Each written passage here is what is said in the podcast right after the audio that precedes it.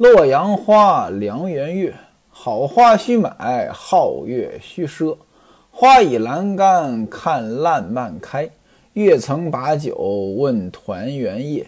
月有盈亏，花有开谢，想人生最苦离别。花谢了，三春尽也；月缺了，中秋到也。人去了，何日来也？迎接钦差大臣，这差事完了。西门庆呢，把这些干活的人叫在一起喝酒，感谢大家。席间呢，西门庆让人就唱了这首曲子。唱完之后，英伯爵说：“哥哥，你是不是想起过世的嫂子来了？”西门庆呢，指了指旁边的果碟儿，说：“英二哥呀，你可别怪我老说，有他在，这些东西呢。”就是他亲手整理，他这一走，这就随着丫鬟们做这些东西了。你看这像什么样子？连个可口的饭菜我也吃不上。温秀才说了：“说这可以了呀，您家中不是还有别人吗？达到这种水平呢，也够了。您看啊，这温秀才呢就不懂人情世故。其实西门庆哪是吃不上好吃的呀？”他家里能缺好吃的吗？他只不过是觉得李瓶儿操作的那就都好，别人整理的那就都不行。其实呢，主要是人的原因。但是温秀才呢，这人呢不了解情况，可能也是个实心眼儿，真以为西门庆说吃不上好吃的呢。所以说呢，你家里还有人呢，整的也可以了呀。这还是一句拍马屁的话，结果呢，拍歪了。英伯爵说：“哥哥不要这么说，你心里难过呢，我是知道的。但是你这么说话呢，恐一时冷淡了别的嫂子们的心。哎，你这么说话啊，我也理解你心里难受。但是呢，让别的嫂子听见了，这不是寒他们的心吗？您看啊，英伯爵这话就能说到点儿上。这里边说话呢，嘿，这叫什么来？屋里说话呢，窗外有人听。”路边说话呢，草坑里有人听，这话呢正让潘金莲听见。潘金莲就在软壁后面，他本来是来听唱的，结果就听到了西门庆的这些话，走到后边一五一十找吴月娘告状了。其实呢，李瓶儿这一死，西门庆这种大操大办以及种种表现，最伤的就是吴月娘。一个小妾完全压过了正室的这个风头，吴月娘呢也没什么办法。再加上吴月娘这个人呢，呃，其实一直是比较温和的，所以吴月娘说：“那随他说去吧。”怎么办呢？啊，李瓶儿活着的时候就已经许下了让秀春服侍李娇儿。啊，我说这事儿该操办，结果呢，西门庆跟我说什么呢？说人才走了多长时间呀？就分他房里的丫头不好，结果这事儿呢，我到现在呢，我一声没再言语。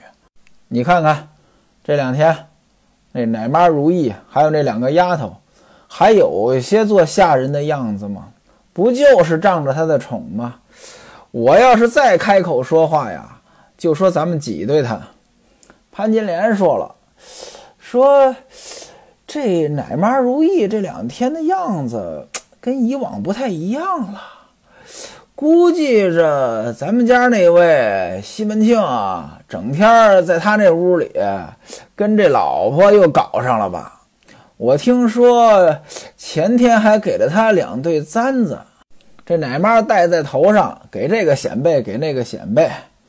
吴月娘说了：“豆芽菜有肾亏啊。”这句话什么意思？这句话呢，就说是没规矩的意思。咱们都知道这菜啊，你比如说韭菜，那一捆一捆的。我记得我小时候呢，呃，家里边种韭菜，这韭菜割下来呀，不是说像您在超市里呀或者菜市场见到的那个样子，整整齐齐的啊，特别水灵。不是，那割下来有的叶子是黄的，有的叶子很细，这怎么办呢？那我们全家人就在那儿摘这个菜，把这种黄的呀、细的呀，包括呢一些甚至有杂草啊，都给它摘下去，剩下的然后码齐了一捆一捆的，给捆好，这个再拿出去卖才有人买，不然根本就没人买。您说农民他确实辛苦，有时候摘菜摘到后半夜，第二天早晨还得趁着天没亮，啊，就得把这个菜拉到菜市场上。您想一想，这活儿，这一般人受得了吗？韭菜一捆一捆的，其他的菜也是一样的，一捆一捆的。但是豆芽菜它不是一捆一捆的，为什么呢？这豆芽菜您都见过呀，它没多长呀。它都是一包一包的呀，摆的它不整齐啊。这豆芽菜没办法捆成一捆一捆的，它本来就短。另外呢，它豆芽菜呢，它是鬼菜。什么叫鬼菜呢？您比如说，我吃豆芽菜吃的挺饱，一会儿就饿了。它一颗绿豆能有多大呀？但是发出来的豆芽很大，它主要成分就是水。它这个主要成分是水，你就不能折腾它。你一折腾它，把它码好了，捆成一捆一捆的。那这菜呢就不能要了。豆芽菜有肾捆，它不能捆成一捆一捆的，它不整齐，形容人没规矩。西门庆对李瓶儿这么好，大伙儿呢这背地里呢就都不高兴。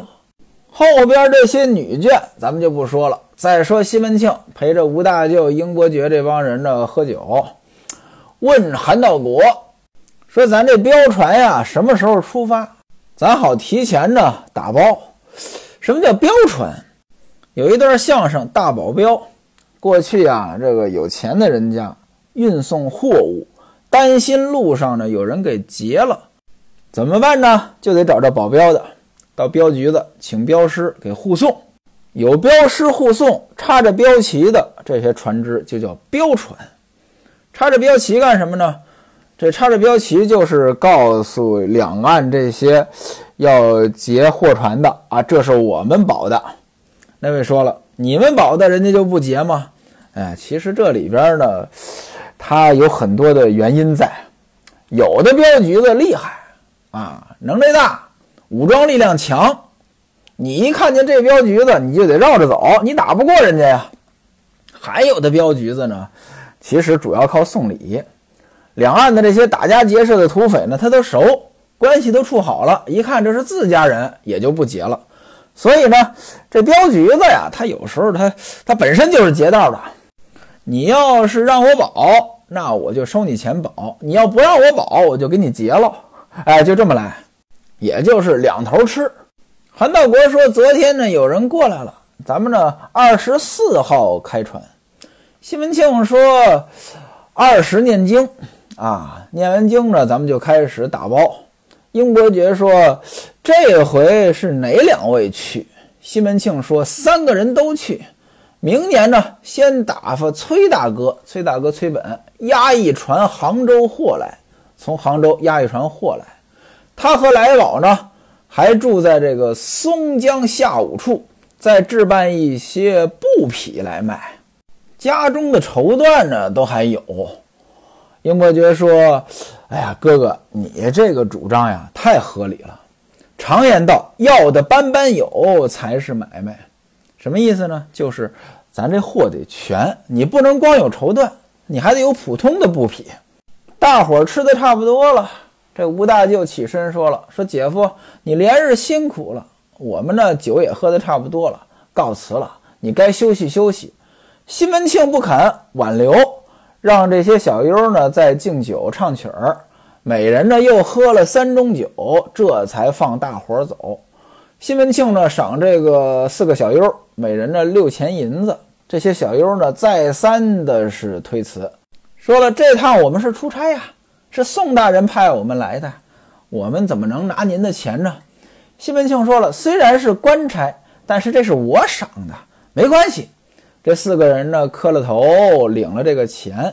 西门庆呢，也到后边休息去了。第二天早晨，西门庆到衙门当中上班。吴道官呢，派了一个徒弟，还有两名铺排来大厅上来铺设坛场，该给李瓶儿念经了呀，铺的是整整齐齐。等西门庆下班回来，哎，看着准备的挺好，安排工作人员吃饭，吃了饭回去，让温秀才呢写帖子，请乔大户、吴大舅、吴二舅、花大舅、沈姨父、孟二舅、英伯爵、谢希大、常志杰、吴顺臣等许多亲眷，还有堂客，啊，堂客就是女眷，啊，来家中做客，明天念经吧。您看啊，又是大办，家里呢也开始准备酒席，这咱这就不细说了。转过天来，五更天，这些道士们来了，来到法坛之内。点蜡烛、焚香，啊，这个敲敲打打诵经，把这幡儿啊，还有这榜文啊都挂起来，还有黄纸门对一联，就是有一个拿黄纸写的对联儿，上联东极垂辞，先是成臣而超登子府，下联南丹赦罪，靖破狩猎而敬上朱霞，有的版本呢写的是朱陵，一个意思。这对联什么意思呢？其实呢，就是够奔极乐世界的意思。子府就是神仙住的地方，道教认为神仙住在子府，所谓紫气东来嘛。这子府在东边，所以呢，东极垂辞，那东边给你，呃，递来橄榄枝，你到子府来吧。这朱陵什么意思呢？其实也是指神仙住的地方。道教呢有三十六洞天，七十二福地。朱陵就是朱陵洞天，是三十六洞天之一。三十六洞天不是虚指啊，它确实有。您比如说，这个霍林洞天在宁德长溪县，这儿住着一个仙人，叫王伟玄。这朱灵洞天住的是谁呢？是石长生。朱灵洞天在衡州衡山县。我所在的杭州余杭有个天盖地玄天，这是仙人江真人啊，这在天目山洞。感兴趣的呢，您可以自己呢去查找查找。我觉得呢，啊，把三十六洞天当成一个旅游路线，哎，去走一走。有时间的、有钱又有闲的也挺好啊。当然了，如果您对道家文化感兴趣，就更好了。七十二福地也都确有其处，愿意走一走的呢也可以啊。反正呢，这副对联那意思呢，让李瓶儿这个到这个神仙住的地方，跟这个佛教说的够奔极乐世界其实是一样的啊。这个大厅设坛有这个经坛，呃，悬挂了二十个大字：清玄救苦，班福告简，五七转经，水火炼度。建阳斋坛，我就不给您解释了啊。其实我也不太懂，大差不差吧，超度的意思呗。黄真人身穿大红，做这个牙教。什么叫牙教？这牙教的牙呢，写的是这个牙齿的牙，但是您可别误会，这不是说象牙的轿子。其实这个牙呢，应该写成衙门的衙，也就是官府用的轿子。长什么样呢？电视里应该也见过，就是一把椅子，插两根杆子，有人抬着。没有外边那罩子，这就是牙轿，系着金带，左右呢有这个随从啊，跟着他呢一起搞这个仪式，是日高方到，太阳升得老高了，他才来。吴道官呢带着一众人等，把他迎接到这个祭坛，行完礼，西门庆还是素衣叠金啊，披麻戴孝，拜见黄真人，上茶。旁边有这讲经的桌子，啊，桌围子呢大红镶金的，这个椅子上面有椅子垫椅子垫呢也很高档。两个道童呢站在这个两边他先是发文书。什么叫发文书？大概就相当于向上天祷告祷告。西门庆呢被金缎一匹，哎，这个环节给了一匹金缎，然后登坛，登坛的这个换了九阳雷金。大红金云白百鹤法场，雷金就是道士戴在头上那个箍着头发的那个东西，法场披风嘛，啊，这就是相当于正装出席了，在法坛上边向上天祷告，又烧香又烧符的，啊，启奏三天，告蒙十地，把天地都拜完了，然后呢奏乐，开始行香。什么叫行香呢？其实就是端着香炉走一圈。西门庆和陈庆记两个人端着香炉，有这个排军贺路，啊，这跟着道士转一圈回来，又到李瓶儿灵前念经，给他招魂。到了中午的时候，黄真人自己在上边按照什么天罡北斗呀，这么转两圈，跟跳舞似的，哈 看着呢，真的是像个神仙。原文写着，这个黄真人啊，年约三旬，三十岁左右，长得也好，又穿着这么正式，哎，俨然就是个活神仙。这一通呢，弄完之后，吴道官呢就把这个升天宝录还有神虎玉札给搬上来，啊，颁布的颁啊。呃，这个升天宝录是什么呀？就是让死者升天的这么一个东西。神虎玉札呢？这说呢，有一种虎专门吃鬼，这神虎玉札呢带着，呃，这个能把这个虎呢给驱走啊，就这么一个东西吧。呃，等中午这个仪式搞完了啊，也就开始吃饭了。反正呢离不开吃饭。黄真人肯定坐在最中间大桌面定胜，那咱们都解释过了啊。吴道官呢？呃，稍微就小一点，其余的人呢，就是普通的桌子了。这不能让人家白忙活呀，得给人家东西呀。给的是什么呢？黄真人吴道官衬断尺头，四对披花，四匹丝绸，给了不少布啊。这些布啊，在古代呢，跟货币差不多。其余的人呢，就给了一匹布。那这个仪式结束了，这个坛场也得收拾啊。这些家伙是庙里的呀。让这些徒弟们收拾，吃完饭，大伙儿呢到花园里面游玩，这个消化消化神儿，散散步，啊，收拾家伙呢，重新呃摆席，干什么呢？这些亲朋啊，忙活的人也得跟着吃啊，还是吴大舅这些人，正吃着呢，突然间有人来汇报说，东京翟也，也就是蔡京府的翟管家派人来下书了。您看那会儿通信很不发达。下书还得派人来，这会儿你发个微信就行了。没微信的时候呢，有 QQ；没 QQ 的时候呢，也能打电话；没电话的时候呢，有邮局。那会儿专门派人来下书。西门庆马上来到大厅，把来人呢让进来。只见这个人呢，他不是个下人，他是在太师府里当差的，青衣窄裤，万字头巾，前黄靴，而且呢是全副弓箭。那就是个当差的打扮，向前施礼，西门庆呢还礼。那个人呢把书信取出来，另外呢还有十两银子的份子钱。西门庆问他叫什么，那人说呢我姓王，叫王玉，是翟爷派我来的，来此呢送书。翟爷说了，他不知道您这儿有丧事，是安老爹的书信送到了才知道。那也就是说，翟管家这次送信来是吊唁的意思，随份子的意思。他怎么知道这边有丧事呢？安老爹告诉他的。安老爹给他写信了。安老爹又是谁呢？前文书提到过呀，这个安进士啊，现在人家也当官了。西门庆说了，那安老爹的书信几时送到那边的？那个人说，说十月才到京。安老爹，安大人去催黄木了。呃，办理黄木这事儿一年已满，现在呢升都水司郎中。这都水司是干什么的呢？工部下边的一个部门。这个部门呢，主要管的是水利，还有这个河道上面的交通呀、收税呀，包括一些战船的修造呀，都归他管。这是一个很肥的部门。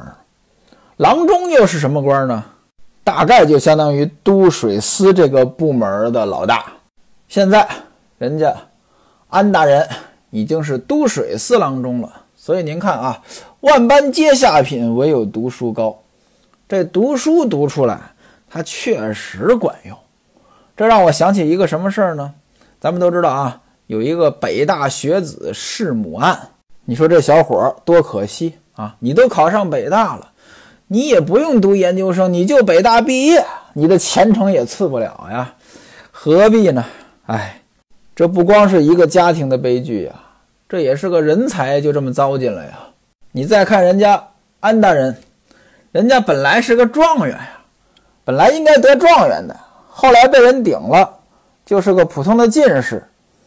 这个家里出身呢也一般，条件呢也不好，但是现在人家混成这个样子了。王玉说了，安大人现在呢奉旨修理河道。直到修完之后再回京。西门庆呢了解了情况，然后让来宝带着这个人到厢房当中吃饭，说明天呢我再给你回信。那个人就问了，说韩老爹在哪里？韩道国就是韩老爹，说宅内捎信在此。哎，还有一封给韩道国的信，这封信交给他呢，我还要到东平府下书去。西门庆就把韩道国叫出来跟这个王玉相见，让韩道国陪着一起吃饭。吃完饭呢，一起回家。那位说了，怎么还有给韩道国的信啊？那是韩道国的女儿，现在是人家翟管家的妾呀。西门庆把书信打开看了看，挺高兴的，把这封书信到卷棚当中交给温秀才，说：“你呢，写个回信。另外呢。”呃，还有这个送点回礼，回礼是什么呢？十方骤杀汗金，十方灵汗金，十副剪金挑牙，十个乌金酒杯。您看这回礼不轻啊！啊，十方骤杀汗金，十方灵汗金，这都是手绢，过去布呢相当于货币啊。另外呢，十副剪金挑牙，挑牙就是牙签儿那位说了，有拿牙签儿当回礼的吗？您得看看这个材质啊，这材质是剪金的。什么叫剪金？您别看书上写的“剪”是把东西捡起来的“捡”，实际上呢，应该是减法的“减”。剪金就是铜上边有金啊，不是纯金。过去铜就是很贵重的金属啊，这又有铜又有金，那肯定更贵重了，硬通货呀。还有十个乌金酒杯啊，这都是硬通货。您看，随份子随了十两银子拿回去的，我觉得比十两银子多。因此呢，这随份子办事儿、办酒席赚钱还是亏钱，它取决于您是什么地位。温秀才接过书信来看了看，书信上边写的是什么呢？学徒我呢就不一句一句的给您说了，说说大概的意思。先是问好，说这个。呃，亲家大人你好，为什么叫亲家呢？因为翟管家娶了韩道国的女儿做小妾，这事儿呢是西门庆张罗的。但是呢，其实呢，这个嫁是从西门庆这儿嫁过去的，所以管西门庆呢叫亲家呢也对。啊，先是问好，然后呢说上次一别，啊，咱俩人呢也没好好聚，啊，我这心里边过意不去。啊，你的这个意思呢？我在我们家老爷面前呢，也都已经说明白了。那个说什么意思呀？他家老爷是蔡京呀，西门庆就想巴结蔡京呀，想攀高枝儿啊。那那意思呢？我在我们家老爷面前给你美言了，这是第二层意思。第三层意思，安凤山的书信到了，安凤山就是安大人。这人跟我一个名字，是这安凤山的书信到了，我才知道老亲家你有骨盆之叹。骨盆之叹什么意思呢？这个是个典故，这典故其实很有名，很多人呢听说过。怎么呢？这是庄子里边的。庄子死了老婆，啊，有人呢去吊唁，他本以为庄子应该很难过，结果没想到呢，庄子在那儿一坐。挺悠闲的，拿着个破瓦盆在那儿敲着，干什么呢？当乐器，一边敲呢，一边唱歌呢。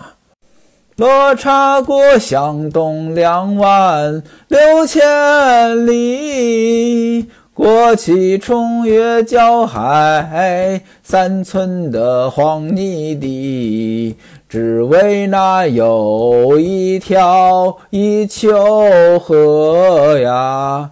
河水流过沟沟营啊！那位说了，庄子唱歌也跑调啊？不不，庄子唱歌不跑调，我唱歌跑调。庄子唱的什么我也不知道，我就给您这么一演示。这个人一看着你这太不像话了。你跟你老婆这么多年，她为你生儿育女，现在孩子也长大了。他呢已经过去了，你不哭就算够可以的了。你怎么还在这儿唱歌啊？你这太没人性了。庄子说了：“哎，此言差矣。察其始而本无生，非徒无生也而本无形，非徒无形也而本无气。那位说这什么意思呢？就是说这人啊，一开始呢就没有这个人啊，没有他的身体，也没有他的气息。后来呢，人生天地之间啊，有了形体，有了气息，现在又死了，又恢复到没有形体，没有气息，周而复始。和这个春夏秋冬交替一样，对吧？他死了，他其实呢，他还在，变了另外一种形态。那我在这哭什么呀？我要是哭的话，我就不懂这个道理了，所以我就不哭。这就是骨盆之叹。后来呢，引申到形容人死了老婆，就骨盆之叹，也叫骨盆之凄。凄就是悲伤的意思。您说庄子这个行为到底通不通？你要说从本源上来说，它肯定是通的。人呢就是物质，对吧？组成我们的这些物质，啊，在我们死之后，它还在，换了另外一种形态而已，对吧？能量守恒嘛，看开了，确实这么回事儿。但是呢，你说谁接受得了？庄子两千多年前就说了这话了，今天说家人死了不哭的也不多吧？别说家人死了，朋友死了都得哭。您看我，呃，这么多年。经历了两次，这个身边的哎年轻人这过世了，比我还小，两次我都哭了。刚刚就有一次，啊岁数不大，喝酒呕吐窒息而死。哎呦，那天我在车上呀，我这哭的呀，我都没想到我能哭成这个样子，眼泪止不住的往下流啊。所以各位啊，咱们真爱生命，真爱身体。少喝点酒，真的少喝点酒。翟管家表达的意思就是：你老婆死了，我呢不能亲自过来吊唁，我也很无奈，所以呢派人呢随了个份子。那位说了，西门庆这死了老婆，挺难受的。这翟管家人也没来，就送了封书信，写了这点意思，他怎么就很高兴呢？因为刚才咱们说了，西门庆看完这个信，他很欢喜呀。其实呢，重点不在这里，重点在信的下边这些内容。这些内容让西门庆很开心。那位说了，那下边又写了什么呢？那咱们就下回书再说。